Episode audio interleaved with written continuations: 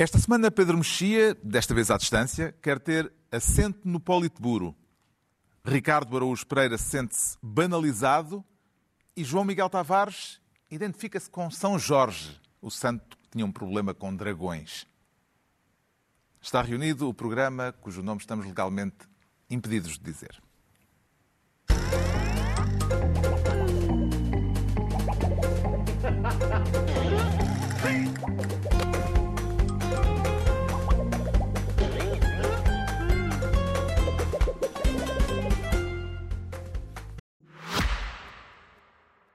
Olá, bem-vindos! Esta é a semana em que a Renault assume a pasta das novidades. Uma pasta dedicada a falar sobre temas da atualidade e a estimular o seu espírito de jornalista que adora saber uma boa novidade. E a nova que lhe trago esta semana é que a Renault foi eleita Super Brand pelos portugueses. É verdade! Super Brand! E o que é isto? Se não trabalha em marketing, provavelmente não faz ideia. Mas deve ter reparado que esta distinção utiliza o prefixo super. Por isso, só pode ser uma coisa em grande, superior, como o super-herói, super-lua ou super-economia. Algo que também nunca deve ter ouvido falar, uma vez que é um fenómeno raro na realidade portuguesa. Mas, sem vos aborrecer com muitos pormenores, Super Brand distingue as marcas de excelência que se destacam no país. E a Renault é uma delas. Não é super fixe? Eu acho. E agora, para isto não ser super aborrecido, terminamos. Super bom programa! Ora viva, sejam bem-vindos depois de uma semana marcada pela rentrée socialista, de que falaremos mais adiante, a semana em que o Primeiro-Ministro voltou de férias, entrou mudo e saiu calado da segunda parte de uma reunião do Conselho de Estado rodeada de muita intriga e escreveu uma carta à Presidente da Comissão Europeia. E é por aqui que começamos com o Ricardo Araújo Pereira a querer ser Ministro da Epístola. Aprecia o género epistolar, Ricardo Araújo Pereira? Aprecio, sim senhor. Carlos, aprecio epístolas em geral, embora neste caso... Mas parece-lhe uh... bem, neste caso, neste caso o mais se importante... ande a discutir assim em público a correspondência de, Costa, de Costa com Úrsula. Costa? Costa. Costa com Úrsula na epístola, não é? é foi o que aconteceu. É um trava-línguas. É, pois é, eu, eu, acho, que, acho que podemos discutir à vontade a correspondência dele, porque esta é daquelas cartas que ele não, não envia com aviso de recepção, ele enviou com aviso aviso de envio. Ele quis que todos nós soubéssemos que a carta tinha, tinha, seguido, exatamente. É uma, no fundo, é uma carta aberta, não é? Como aquelas que às vezes aparecem no jornal. Os abaixo-assinados acham que realmente era preciso mais eh, do sistema de saúde, mais investimento. E é o que ele está a fazer, só que em vez de submeter a um jornal, submeteu à Úrsula. Por isso é que é. é, é esse é um. Calhar submeteu em simultâneo. Talvez. É um, esse é o aspecto que faz com que, neste caso, o mais importante da palavra epístola seja a parte da tola. É, é, faz parte da palavra epístola a palavra tola, como referiu e bem um colunista. Um certo cronista. Um colunista, sim, sim, muito bem. Muito, o que Costa propõe à Comissão Europeia que a questão da habitação que não é um problema exclusivamente português, diz eh, o governo socialista, seja discutido a nível comunitário. Vê viabilidade numa iniciativa conjunta a 27 sobre esta questão, Ricardo Araújo? Acho improvável, até tendo em conta a resposta que ele obteve, que foi a gente já te deu mesada para isso. Foi o que eles disseram. Portanto, é o, é o estudante. O estudante escreveu aos pais a dizer assim: Eu às vezes gostava de ir almoçar. E os pais disseram: então, Mas é para isso que serve a mesada. Faz favor de. com essa questão do ponto de vista do pai ou do ponto de vista da memória do filho? A minha agora eu tenho as duas, não é? Tenho as duas, tenho ambas as experiências. Por isso percebo muito bem a posição do Costa, eh, também percebo a da Úrsula. A Carta de Costa mereceu críticas por parte da oposição, mas o Presidente da República está convencido de que ela é já um sinal de qualquer coisa. E no papel de grande explicador nacional, Marcelo decidiu ser ele próprio, Marcelo, a trocar por miúdos o que está em causa se trata é sensibilizar a Comissão Europeia para dar um tratamento que parece justo, flexibilidade quanto a dinheiros que possam ser utilizados no domínio da habitação. Quando o Sr. Primeiro-Ministro manda a carta, é porque tem a sensação de que a Comissão está disponível para estudar o problema. Senão não mandava a carta. Isto hoje na diplomacia não se manda cartas por mandar cartas. Marcelo Rebelo de Sousa convencido de que antes da carta já houve conversas sobre o assunto com a Comissão Europeia. Vê na declaração do Presidente João Miguel Tavares uma esperança genuína ou uma farpa para o Governo? Não, não, não, não vejo aqui nenhuma farpa. Todas as questões. Na diplomacia não se mandam cartas por mandar cartas. Ah, quer dizer, parece até acho, acho que esta carta até parece que é uma carta normal que segue todos os anos a pedir coisas. Um, e eu acho que todas as intervenções sobre a Europa de António Costa deviam sempre ter como prólogo a famosa declaração daqui há coisa de ano e meio, que é o já posso ir ao banco? não é? Foi com a Úrsula, não é? Aquele, quando chegaram os fundos, finalmente os fundos da famosa... O checão. O checão aquele... da bazuca, dos PRRs, ele, já posso ir ao banco. E este, esse espírito, não é? Na altura foi uma piada, mas é daquelas piadas muito significativas. A gente não pode, aliás, neste programa, estar a desvalorizar as piadas, que são um assunto muito sério. Central. E central. E, e, e portanto, é, é, sempre essa a postura. Hum, a Europa tornou-se o porquinho mielheiro de Portugal, tornou-se o 13 terceiro mês de Portugal. A Europa é o 13 terceiro mês de Portugal. E, e é sem dúvida o 13 terceiro mês de António Costa, no sentido em que usa o dinheiro, o dinheiro dos 12 meses, o dinheiro que Portugal é capaz de produzir, do seu próprio PIB, vai para pagar as contas, as contas do Estado, muita arrasquinha, as reformas, a segurança social, e depois, quando é preciso, sei lá, fazer obras na castelharia, então vem o 13 terceiro mês, vem o subsídio de férias ou de Natal da Europa. E a atitude é sempre essa. E, portanto, eu aqui não acho sequer que Marcelo estivesse a ser mau, sou contra a sobreinterpretação. Neste programa já vamos ter outros momentos em que uh, Marcelo... Não tem faltado é sobreinterpretação. Não tem faltado interpretação, nem sobreinterpretação. Ou pelo menos factos que dão aso a muita interpretação. E, portanto, eu convido os nossos ouvintes e espectadores a aguardarem por momentos em que, de facto, Uh, há ali um. Há, há um lastro próprio propício para a especulação. Exato, para a especulação. Sobre as intenções e... de cada um sim, dos sim. Eh, intervenientes. E farpas verdadeiras. Como já recordou o João, não sei se o João Miguel Tavares, se o Ricardo Araújo Pereira, a Comissão Europeia veio, entretanto, lembrar, por intermédio de uma porta-voz, que a habitação já está contemplada, foi o Ricardo, uh, com uma verba generosa no PRR. Em que medida é que a divulgação da carta, Pedro Mexia, poderá ser entendida como uma forma de tentar alijar responsabilidades, ou pelo menos repartir responsabilidades acerca deste problema com a Comissão Europeia?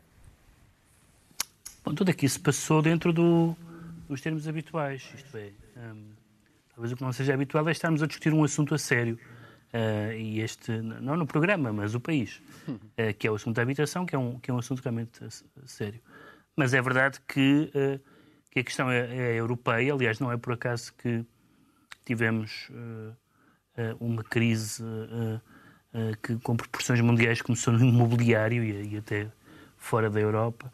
E, portanto, questões como esta, e não, e não apenas esta, têm uma componente europeia e é bom que haja aquelas harmonizações, políticas conjuntas, integradas, esses palavrões todos eurocráticos, mas, mas realmente existentes e sérios. Também é verdade que esta carta permitiu à, à, Comissão Europeia responder como se responde nos peditórios nas ruas, que é já dei. já dei, já dei para isso. o que também é verdade.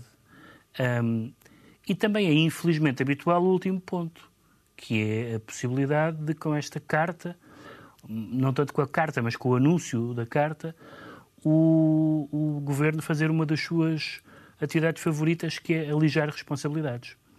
Aliás, a responsabilidade é uma das poucas coisas que se alija, não há muitas coisas uh, que, que peçam esse verbo.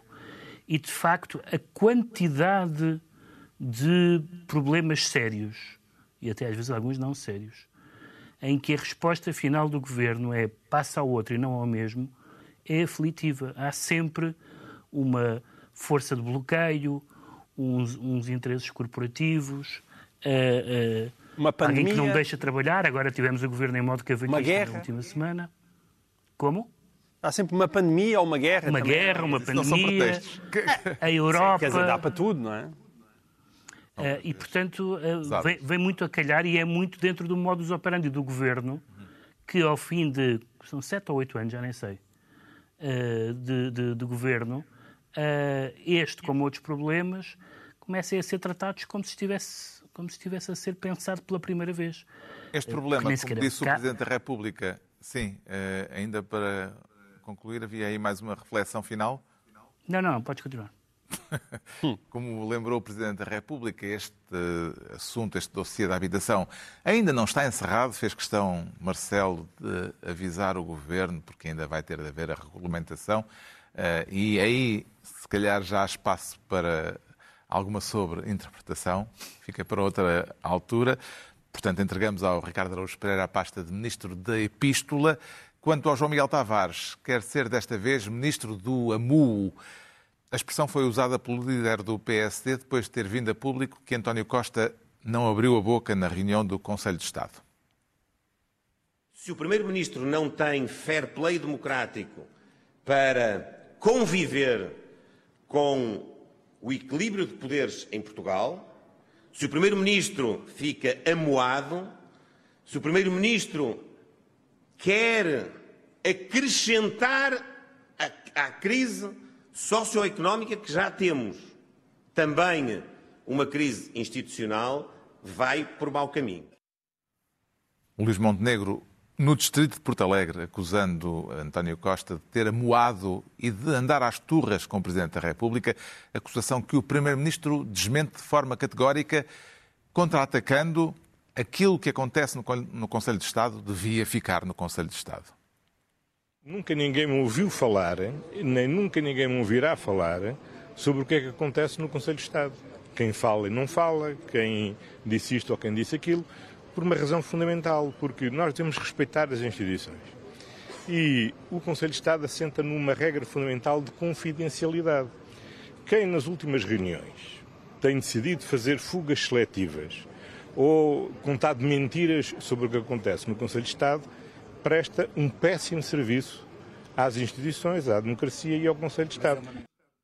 O contra-ataque de António Costa, depois de ter vindo a público que o Primeiro-Ministro entrou mudo e saiu calado da reunião do Conselho de Estado e depois de Luís Montenegro ter acusado de amoar. Isto é só fumaça, João Miguel Tavares, ou estamos perante um episódio politicamente significativo?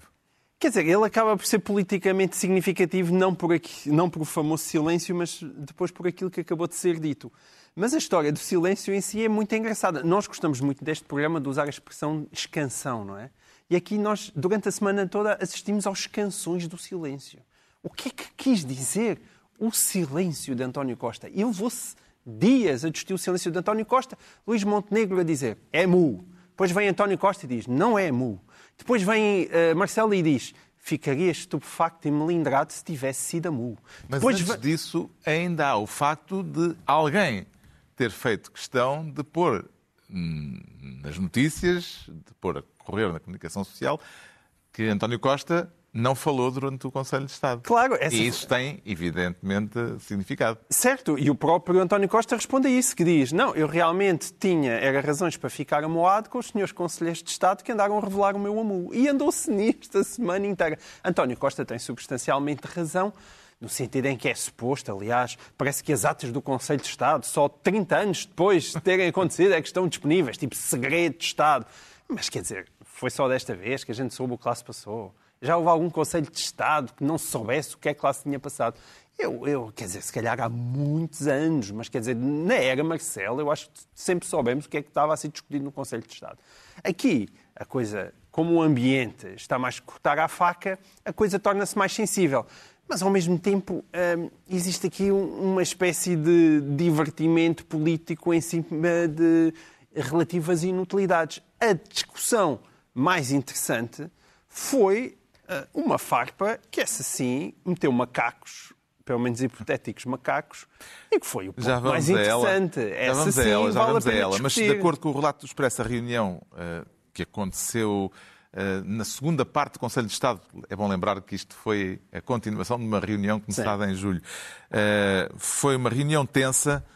Quem é que poderia ter interesse em promover uma fuga de informação como esta, nestas circunstâncias?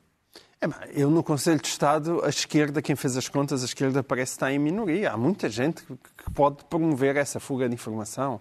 Aliás, o Conselho de Estado está cheio de comentadores. A vida, muitas vezes, a vida dessas pessoas, quer dizer, elas têm outros empregos, mas quer dizer, a relevância nacional dessas pessoas é de serem comentadores. O Conselho de Estado está cheio deles. O próprio Presidente da República como se diz, e com razão, é uma espécie de comentador-mor da República. Não sei de onde é que veio a fuga, porque, digamos assim, é como aqueles jogos, de, ou como os filmes e os romances da Agatha Christie. Há demasiados suspeitos, portanto, não faço ideia quem foi. Em defesa de Costa, é dito que o Primeiro-Ministro já tinha feito uma intervenção inicial na primeira parte da reunião, que aconteceu em julho, e o próprio António Costa, ainda antes do encontro do Conselho de Estado, fez questão de avisar que o verbo que mais gosta de conjugar não é o verbo falar, é o verbo fazer. Eh, para que o Estado funcione bem, eh, cada um deve estar no seu próprio galho. A função de um Primeiro-Ministro não é ser comentador. Eh, a função de um Primeiro-Ministro é ser fazedor, é fazer. O Primeiro-Ministro, assim, a distinguir competências, apreciou a metáfora do galho, Ricardo Araújo Pereira? Apreciei, apreciei porque. galho. Apreciei. Apreciaste Apesar de tudo, apreciei porque, é- Foi porque vem após o hipotético silêncio no Conselho de Estado, é uma metáfora que também cala o que ele verdadeiramente quer dizer, que é este Marcelo é um macaco velho. Ele, em princípio era isso que ele queria dizer. Ah, optou por dizê-lo desta forma. É mais elegante dizer eh, vamos ficar cada um no seu galho. Ah, e foi Quer isso. dizer, se- como, como como ele diz cada um, Diz cada por um. dizer que ele, próprio também, que ele próprio também é macaco velho, então... Bom, talvez. E não, e não, não sou eu que vou desmentir. De facto, são dois macacos velhos. que estamos todos numa árvore, aparentemente, e na selva. Isto é uma macacada. E, na, e na selva, em princípio, é a conclusão disto. Ah, mas foi uma semana realmente excelente, em Uhum. que os jornalistas passaram de. ah, enfim, querer saber o que é que se passa nos bastidores e dizer o que é que ele disse, o que é que ele disse, para o que é que ele não disse, o que é que ele não disse. Ah, deve ter sido uma. Eu, atenção, há, há pessoas que dizem, chamam isto um amu, é uma hipótese, é o amu. Para já nós temos duas, temos várias hipóteses, não é? Temos, a, temos aqui este problema que é. ah, houve silêncio da parte de António Costa durante o Conselho de Estado, segundo soubemos. Isso pode ser verdadeiro ou falso, não é? A pessoa que está a dar essa informação pode estar a mentir. Portanto, sabemos que houve silêncio. O que não- sabemos que pode ter havido. Eh, o que temos a certeza é, é que não houve silêncio sobre esse hipotético silêncio. Alguém, alguém de facto veio cá, veio cá dizer, dizer isso. E falou-se muito impressão- Sim, eu, eu, eu desvalorizaria, desvalorizaria isto. O tema pode não ser, pode ser o contrário da tensão. Ou seja, o, o clima no Conselho de Estado pode estar, eh, pelo contrário, em vez de estar tão tenso como as pessoas dizem, estar tão distendido Sim. que é possível o António Costa chegar lá e trautear uma canção, no caso a 433 de John Cage. Eh, Chegou ao Conselho de Estado Olha, e mas- cantou uma cantiguinha. E dentro da teoria da sobreinterpretação, na verdade, tecnicamente, se alguém conta que António Costa ficou em silêncio, não se pode dizer que contou aquilo que foi dito. Não pode. Exatamente. Contou aquilo que não foi dito. assim Contou é aquilo que que não foi dito. E se calhar isso, isso é legítimo. Entretanto, no meio desta turbulência, deu-se a rentrée socialista. Vê alguma relação, Ricardo, entre o regresso oficial dos socialistas e a marcação da reunião do Conselho de Estado para a véspera por parte Sim. de Marcelo Rebelo de Sousa? E acho que também contribui para explicar. Portanto, é, é primeiro Conselho de Estado, no dia seguinte rentrée socialista. Portanto, o Primeiro-Ministro poupa a voz no Conselho de Estado, porque sabe que no dia seguinte vai ter o grande comício de, da rentrée e tem que estar com as cordas vocais no Mas máximo. espera aí, já que estamos entusiasmados na sobreinterpretação, tens a certeza que quem marcou primeiro a data foi quem? António Costa ou Marcelo Rebelo de Sousa? O de jornais é que foi primeiro, Foi primeiro eh, a Academia a Socialista, Academia Socialista e depois foi marcada e depois eh, Marcelo foi um foi o que veio a público. E isso nós sabemos Vamos que comparar nem tudo o que vem a público corresponde. Na inauguração da chamada Academia Socialista houve uma frase de Costa que ficou no ouvido, pelo menos no meu. Aceita a ideia, Pedro Mexia, de que é com otimistas irritantes que o país anda para a frente? Bom, todos os otimistas são irritantes. Eh, Convém dizer isso. Os otimistas são pessoas que acreditam numa coisa bizarra, que é que as coisas em geral correm bem. Que é uma coisa que não tem base empírica nenhuma na vida de ninguém, praticamente. Ou exceto, exceto atores de Hollywood durante 17 anos, para aí depois. A seguir Ah, eu sou um otimista, ó Pedro Mexia. Pá. Vai a seguir vão vender fatos de treino. Ah, portanto, ah, ah, otimista irritante é redundante, por isso não, não creio que seja. Claro que é preciso coisas em política que são. O, o pessimismo não faz falta em política porque o pessimismo é paralisante. Mas o otimismo em si mesmo não é nada, é, uma- é um, é um equívoco. Uhum. E de entre os bónus anunciados pelo Primeiro-Ministro, sobretudo para os jovens, qual lhe pareceu ser, Pedro Mexia, o mais significativo? Eu acho que são todos significativos não, por duas razões. São significativos porque são bem-vindos, isto é, são significativos porque em várias matérias fiscais e outras uh, de, de, transportes e outras vão beneficiar os jovens e é bem-vindo para o Partido Socialista porque todas as sondagens dizem que os jovens são, uh, digamos assim, o seu ponto fraco neste momento. Não, é, não há grande entusiasmo uh, entre os jovens pelo Partido Socialista, que eu atribuo também o facto de eles lá estarem há muito tempo e os jovens, em geral, não gostam muito de quem está no poder. Pedro Mexia ainda está com a esperança de receber as propinas do curso de Direito. Isso é o que tu queres, não é? Mas acho que já não. As propinas do curso de Direito. Acho, acho que já passaste, pá. Não, eu não acho quero que receber nada que envolva direito. Agradeço, muito obrigado. Já, já dá, olha, já dei como, como a Comissão Europeia. Já, já dei para isso. Agora, as medidas em si são boas, não só essas da, do IRS, da isenção do IRS no primeiro ano. Uh, aliás, não só tinha havido propostas do PST nessa matéria, como também já houve propostas da esquerda nessa matéria, chumbadas pelo PS na Assembleia da República. Portanto, parece-me um bom, um bom, um bom, boas ideias. E há uma que me intriga, que eu acho que é interessante, uh, mas que me intriga pela experiência francesa, que é o cheque livre, uh, dado aos jovens quando chegam aos 18 anos. É porque o cheque livre, em França, por exemplo, foi basicamente o cheque mangá, porque praticamente todos os jovens franceses compraram mangá e não livros no sentido mais clássico. Não tenho nada contra, em abstrato, mas não sei, se era, mas não sei se era esse o propósito. Como? Faz crescer a economia japonesa.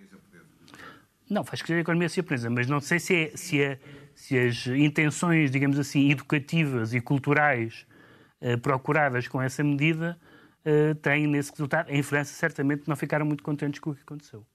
O João Miguel Tavares fica então ministro do AMU. Agora é a vez do Pedro Mexia, voltamos a ele, a se tornar ministro do queimódromo. E o que é que se queima uh, nesse queimódromo, Pedro Mexia? Bom, queima-se tempo, sobretudo, porque não interessa nada falar de presidenciais durante, tempo, durante tanto tempo. Mas queimam-se os chamados presidenciáveis.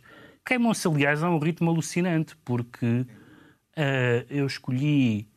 Um, este tema uh, quando o público trazia uma notícia de, de uns jantares e almoços de Rui Rio e da possibilidade de Rui Rio não pôr de parte uma candidatura às presidenciais, e isso foi logo desmentido por Rui Rio. A certa altura regressou à baila o nome de Durão Barroso. Durão Barroso, na, na Universidade de Verão do PST, disse que não.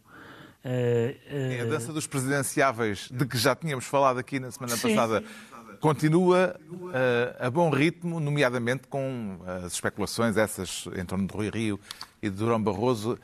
Como é que entende este frenesi? Entendo por duas. Por, há, há, várias razões, algumas são deliberadas e outras são. Não sei se são acidentais, mas são infelizes. As deliberadas é que. Uh, bom, há um facto que é: não há um candidato evidente. Não há uma pessoa nenhum destes nomes, tirando o caso eventualmente de Guterres, que não, de qualquer maneira é uma hipótese algo remota, que ele se queira candidatar, uh, nenhum destes nomes é, é evidente, nem a, nem, nem a passagem à segunda volta, quanto mais ganhar uh, na, na, na, primeira.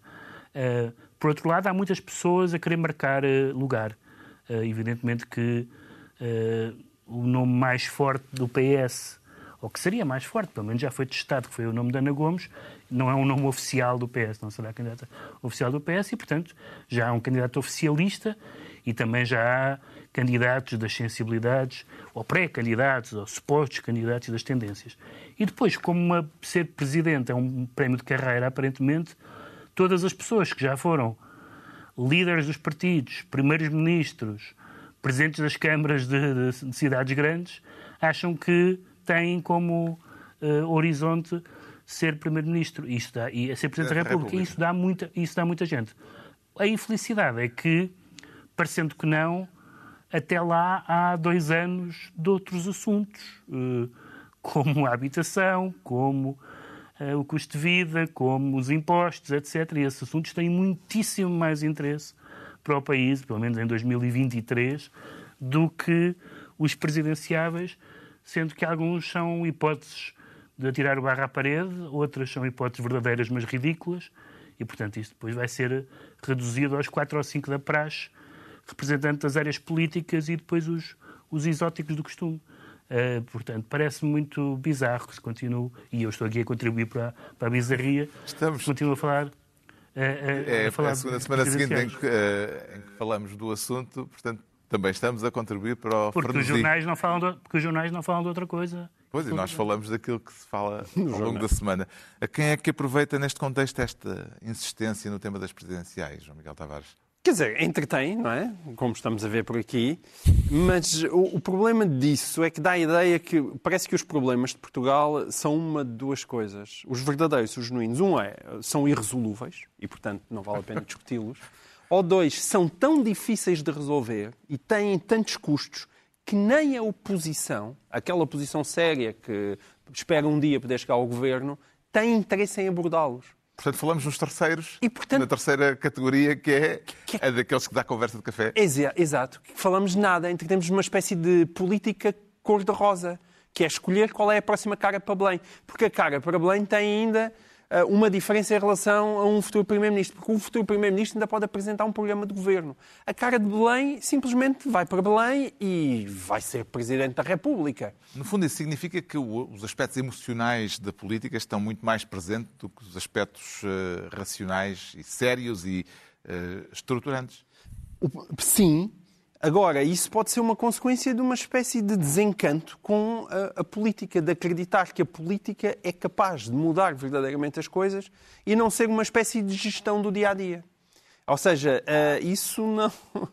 É, é porque há tantas eleições antes e eleições significativas que o facto desta insistência das presidenciais, que é uma insistência em caras, simplesmente, não, quer dizer, não diz muito sobre o é país. Um caras é, é giro, não é? É, é um caras política. Caras política. Já sabem quem vai votar em 2026? Ricardo Araújo Pereira. Tenho pensado nisso todos os dias, Carlos. e aliás, não concordo nada com o Pedro. Acho que. O teu nome ainda não foi lançado? Não, felizmente. Acho que, acho, Já acho, que ainda não, acho que ainda não entramos nesse nível de loucura, mas eu acho, ao contrário do Pedro, acho ótimo que, que estejamos a falar em 2023 de, do que vai acontecer em 2026. Haja alguma coisa em Portugal que se prepara com antecedência e tudo certinho. Uh, para já, para já, são tantas e tão boas opções que uma pessoa até tem fartura. Não é? Vamos ver o que é que acontece. Não até... tem nomes para propor, hum, porque tem havido já... tanta gente a propor nomes. Estou muito satisfeito. Podíamos contribuir também fazendo com que este programa tivesse alguma utilidade, uma vez, para variar. Oh, Carlos, fazer com que este programa tenha utilidade, acho que é um esforço que está acima das nossas A Clara Ferreira Alves escreveu um texto no Expresso onde se E foi muito engraçado, porque até num café houve uma pessoa que se virou para mim e disse o senhor que a conhece, isto é... Acha que ela tem alguma hipótese? Isso é uma crónica de jornal. É preciso, é preciso ah. instituir a, a cadeira de literacia para a crónica. Eu Sim. também sofro disso, às vezes, todos nós que escrevemos nos jornais. Tem que ter uma bolinha parecida com aquela dos filmes chocantes a, a dizer ironia. Mas calhar nós podíamos concorrer em conjunto. Não, não é possível uma candidatura Uma candidatura coletiva à lei. coletiva. Aquilo tem tantos quartos, quatro. não é? É tão grande o palácio. Sim, sim. Podíamos, nós conseguíamos arranjar, fazer um, um arranjo de, de modo e, e temos muitas qualidades diferentes entre nós e também defeitos. E muitos defeitos. E, e, muitos defeitos. E, e, tudo junto, eu acho que era, uma, um, era ganhador. Ah? O Ricardo não ficou entusiasmado. Não estou entusiasmado. Não. Acho que o Ricardo não quer coabitar connosco. Acho uma despromoção. Para vocês acho que era ótimo, se o senhor era, era progredir na carreira. Eu passar de humorista para Presidente da República acho que era... era, era... Acontecia tão mesmo com o Zé Lensky, não é? Exatamente, acho uma despromoção muito grande. Ainda começava uma guerra. O Pedro Mexia fica assim ministro do queimódromo e estão entregues as pastas ministeriais por esta semana.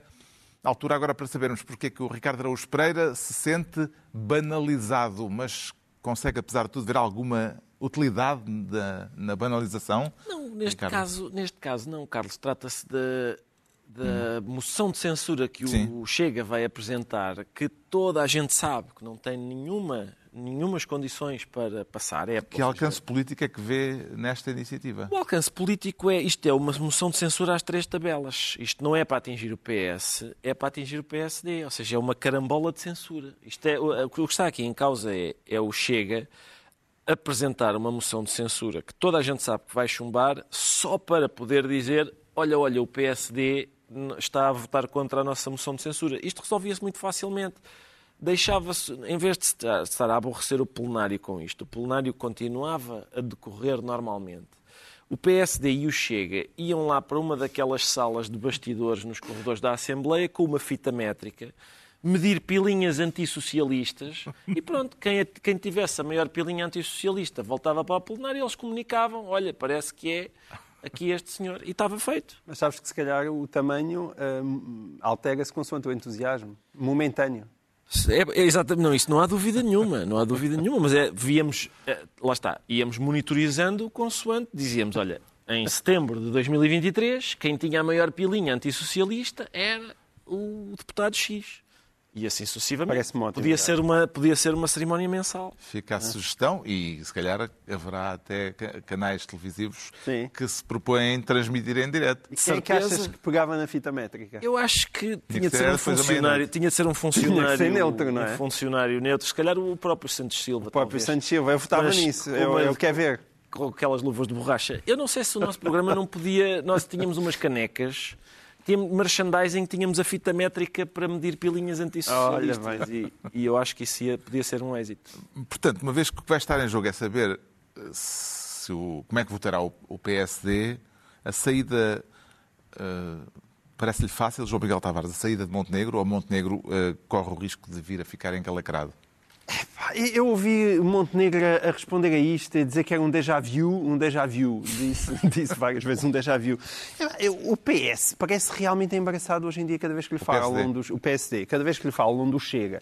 E de facto, é- é porque se deixou embaraçar. Eu acho que se deixou embaraçar pela esquerda, como se deixou embaraçar pela direita farfala, como nós já, já falámos aqui várias vezes. E isso é um, é um problema. Eu não percebo qual é a ou dificuldade. então, terceira hipótese, porque não estabeleceu uma distinção das águas clara É, e, portanto, não resolveu o se- problema à partida. se- Não, não, o problema nem sequer é, é distinguir, é que já disse coisas diferentes em determinados momentos e as pessoas não, não sabem o quê, nunca foi claro, nunca conseguiu arranjar uma resposta inteligente para esse problema. Portanto, fica preso nisto. Eu, eu nem sequer consigo perceber qual é o interesse. Começou uma nova uma nova sessão legislativa e, e lá vem a moção de censura, que é uma coisa, é uma banalidade, uma, uma coisa aborrecida, é mais uma patetice do Chega. E eu acho que as pessoas começam também, tenho a experiência, a, a estarem um bocadinho vacinadas com aquelas patetices. Portanto, por esta altura, o Luís Montenegro já tinha a obrigação de saber responder a isto decentemente, em vez de com um déjà vu. O que é que Ventura tem a ganhar com esta iniciativa política, Pedro Mexia?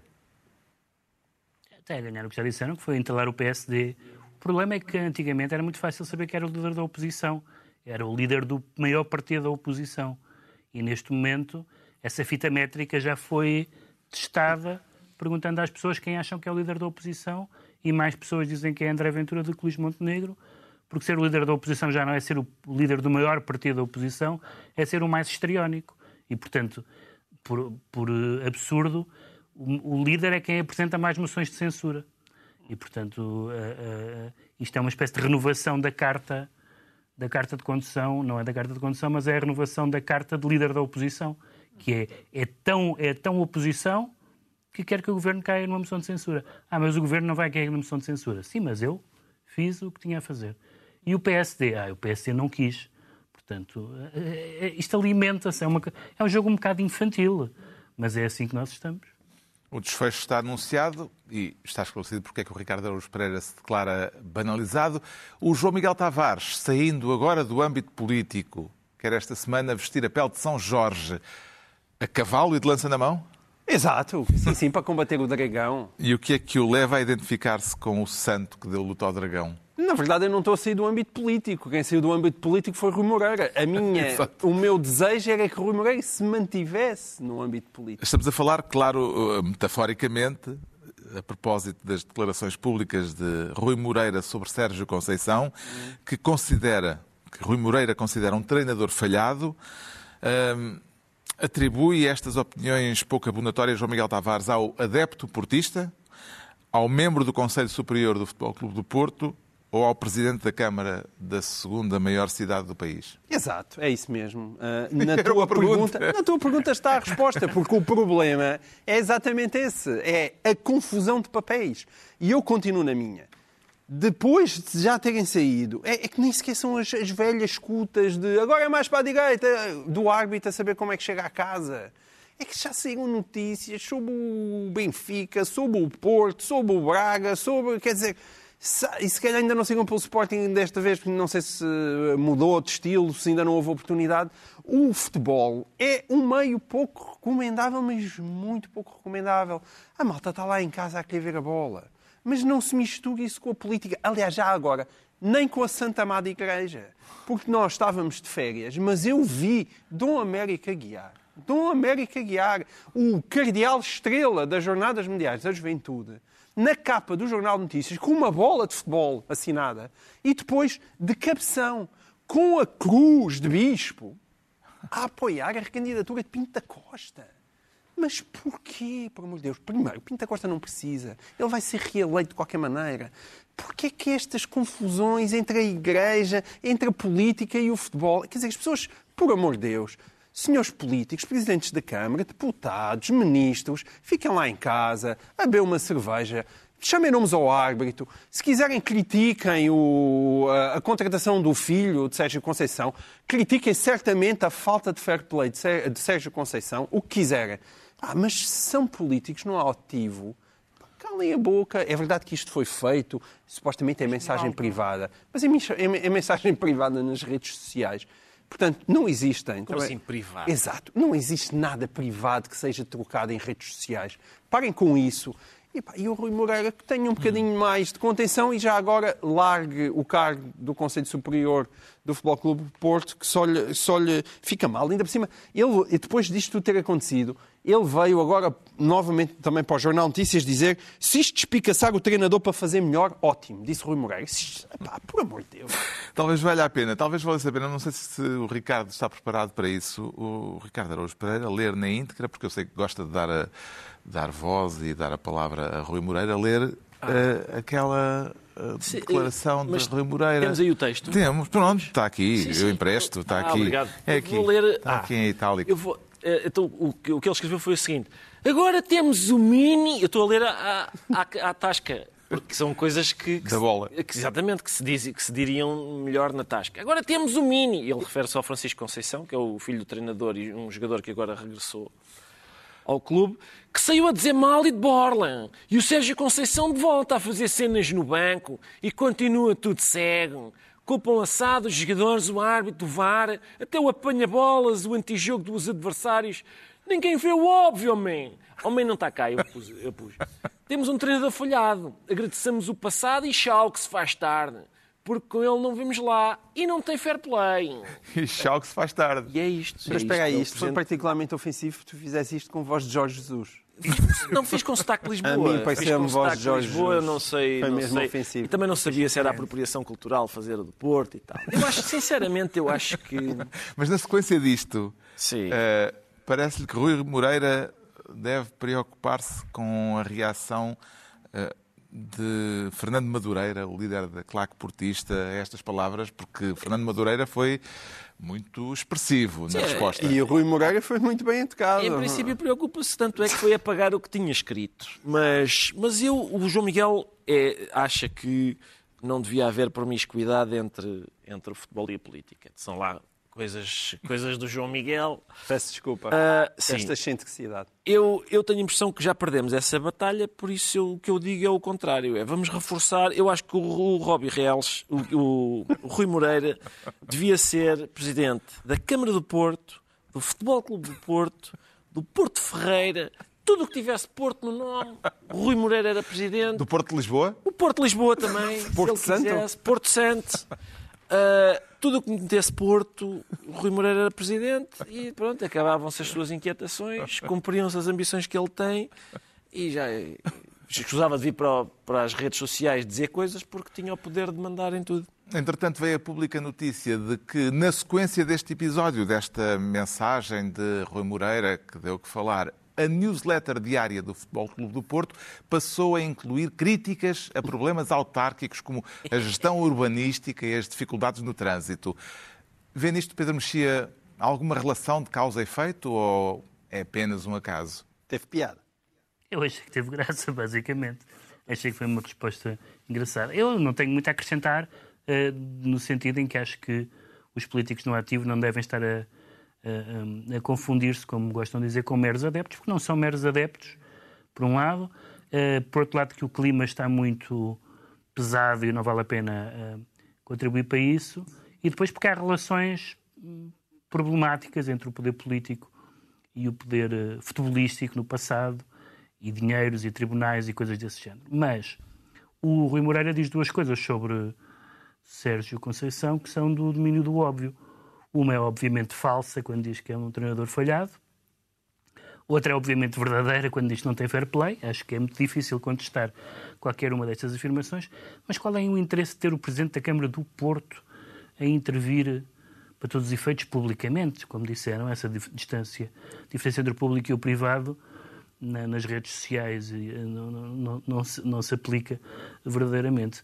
E, portanto, eu, eu preferia que uh, esta semana, ou nas últimas semanas, o, o, a quanti, uh, o grau de tribalismo com que se discutiu prolongamentos, VARs e não sei o que mais, mostram que isto é uma conversa completamente insalubre, ao pé da qual a política é quase uma escola de virtudes. Eu, em geral, dizia assim: não vamos dizer que não vamos também dizer que uh, a política é impoluta e, portanto, a política não se pode misturar com o futebol porque se vai sujar. Mas neste momento, por mal que esteja a política, não está tão mal como está o futebol. E com o grau de total irracionalidade, eu lembro-me das pessoas, olha, os otimistas, os otimistas que diziam isto do VAR é muito bom porque vai acabar com as polémicas de arbitragem. E houve uns maduros meio luditas que disseram se calhar não vai. E não foi. Já sabemos porque é que o João Miguel Tavares se identifica com São Jorge, agora vamos tentar eh, perceber porque é que o Pedro Mexia se sente no Politburo. Está a falar daquela Assembleia de Gerontes que detinha o poder no tempo da União Soviética. Sim, de vez em quando, quando, quando morreram alguns líderes da União Soviética, uh, uh, havia um, um, delay até nós sabermos, porque em alguns casos também não era uh, evidente que estivessem vivos antes. E o que se passa nos Estados Unidos é muito inquietante.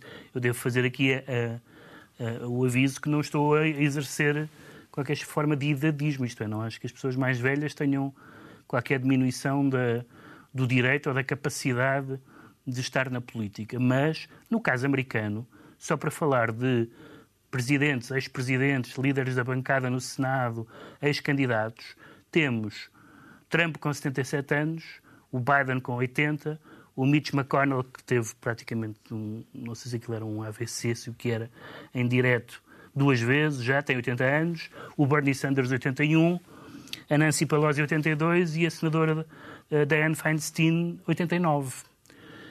Um, e não se vê ninguém mais novo a ter um papel de, de protagonismo. Isto tem a ver com o facto de o Trump ter feito uma OPA sobre o Partido Republicano e, portanto, não, não dá senão Trump, não há mais ninguém, e o Biden ter sido, ter sido eleito como um dick moderado contra o Trump, mas que também secou qualquer uh, outra hipótese e a sua vice-presidente não se afirmou durante estes anos. E, não negando nem a, os méritos de alguns das pessoas desse, dessa lista, nem o direito de estarem na política até quando se sentirem bem, mas quando aconteceu uma coisa como a que aconteceu ao Mitch McConnell duas vezes, nós temos de é, pensar é, se é, é possível.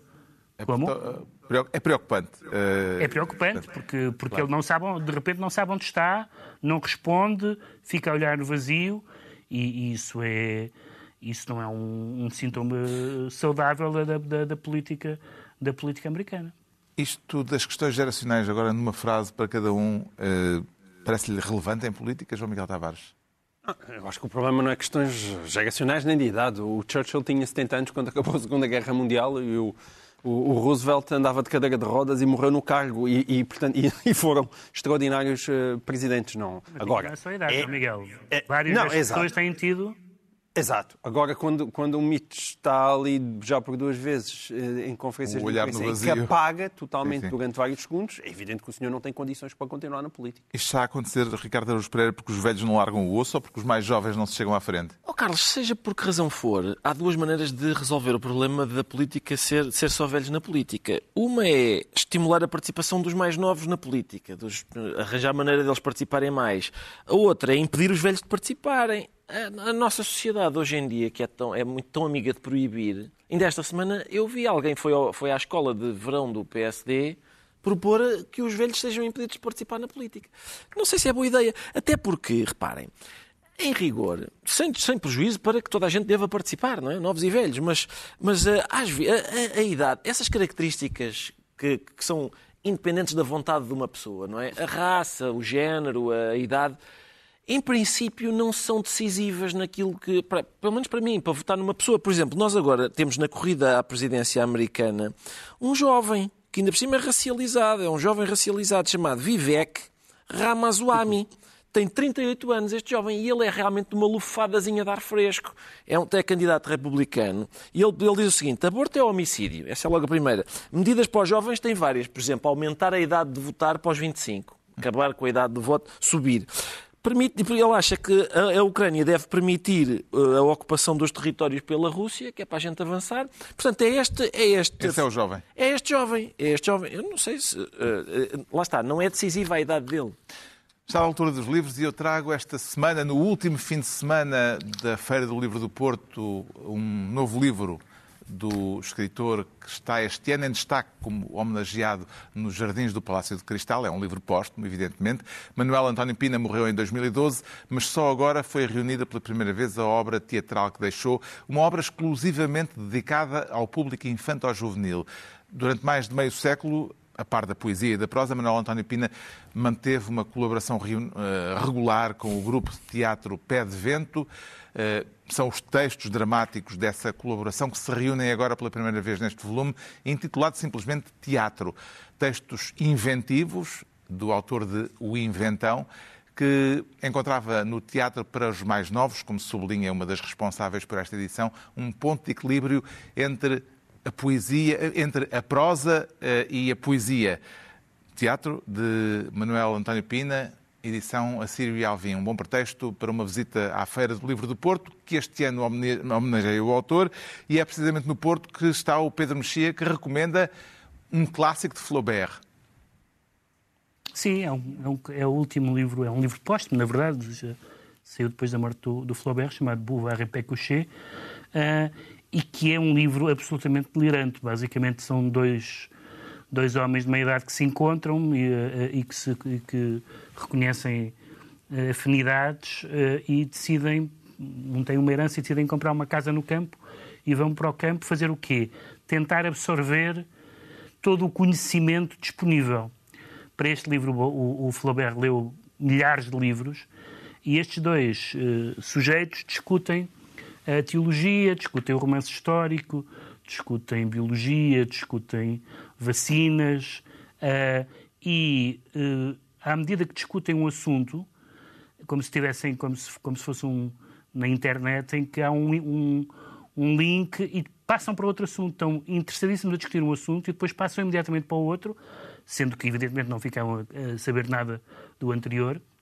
E então é uma sátira, é uma sátira intelectual, é esta eh, esta a ideia de que de que de que há certezas sólidas, de que há cultura geral, de que há conhecimento eh, e é um, é um livro muito, um pouco difícil de ler porque são uma sucessão de discussões letradas sobre as coisas mais variadas e mais minuciosas, mas é um livro muito divertido e lá está, muito pessimista. O João Miguel Tavares, tra... fiel à ilustração, Sim. eh, traz E a BD, para o caso dos... dos... um livro com bonecos, que é Eh, para, eh, para alguém se indignar comigo. É, se for preciso gastar o tal cheque novo do António Costa, para não ter que gastar em mangá, eh, está aqui também a boa BD portuguesa. Há três autores portugueses que hoje em dia acho especialmente interessantes. Um deles até o Pedro Mexia fala com frequência, que é o Francisco Sousa Lobo. Há também o Marco Mendes, mas todos esses nasceram na década de 70. E depois há a Joana Mosi, que já nasceu depois da queda do Muro de Berlim, parece que é possível. Ela ainda nem sequer chegou aos, aos 30 anos. E este O Mangusto representa, ela já tem vários livros, mas este é claramente o livro de maior que ela editou até o momento. E é um livro sobre a perda e vale imensa pena. O Ricardo Araújo Pereira, para terminarmos, eh, traz poesia e tem que ser agora só um verso. Muito bem, é, chama-se Quando a Lua Deixa a Terra. É, é, é, poesia traduzida pelo Jorge Sousa Braga, que é um poeta do Porto, que eu tive a sorte de conhecer em 1997. Se calhar avançamos. Mas ele, ele na nota preambular, uh, diz que uh, estava curioso em saber como é que as mulheres poetas abordam as especificidades do seu corpo e da sua fisiologia, como, por exemplo, a menstruação e as outras experiências intrinsecamente é... femininas. Sim, ele é médico, ginecologista e obstetra. Aliás, já se interessava por estas questões, tem um livro chamado A Ferida Aberta, em que ele próprio tem poemas poemas sobre este tipo de coisa, então pôs-se a pesquisar. Há poetas de todo o mundo, mas sobretudo do, do universo anglo-saxónico, uh, traduzidos pelo Jorge Sousa Braga, um excelente poeta que teve aquela entrada fulgurante na poesia portuguesa com títulos estranhos, tipo De manhã vamos todos acordar com uma pérola no cu ou A greve dos controladores de voo. Fica a sugestão de poesia. Também na Feira do Livro do Porto está concluída mais uma reunião semanal, dois a oito dias à mesma hora, os mesmos de sempre. Pedro Mexia, João Miguel Tavares e Ricardo Araújo Pereira.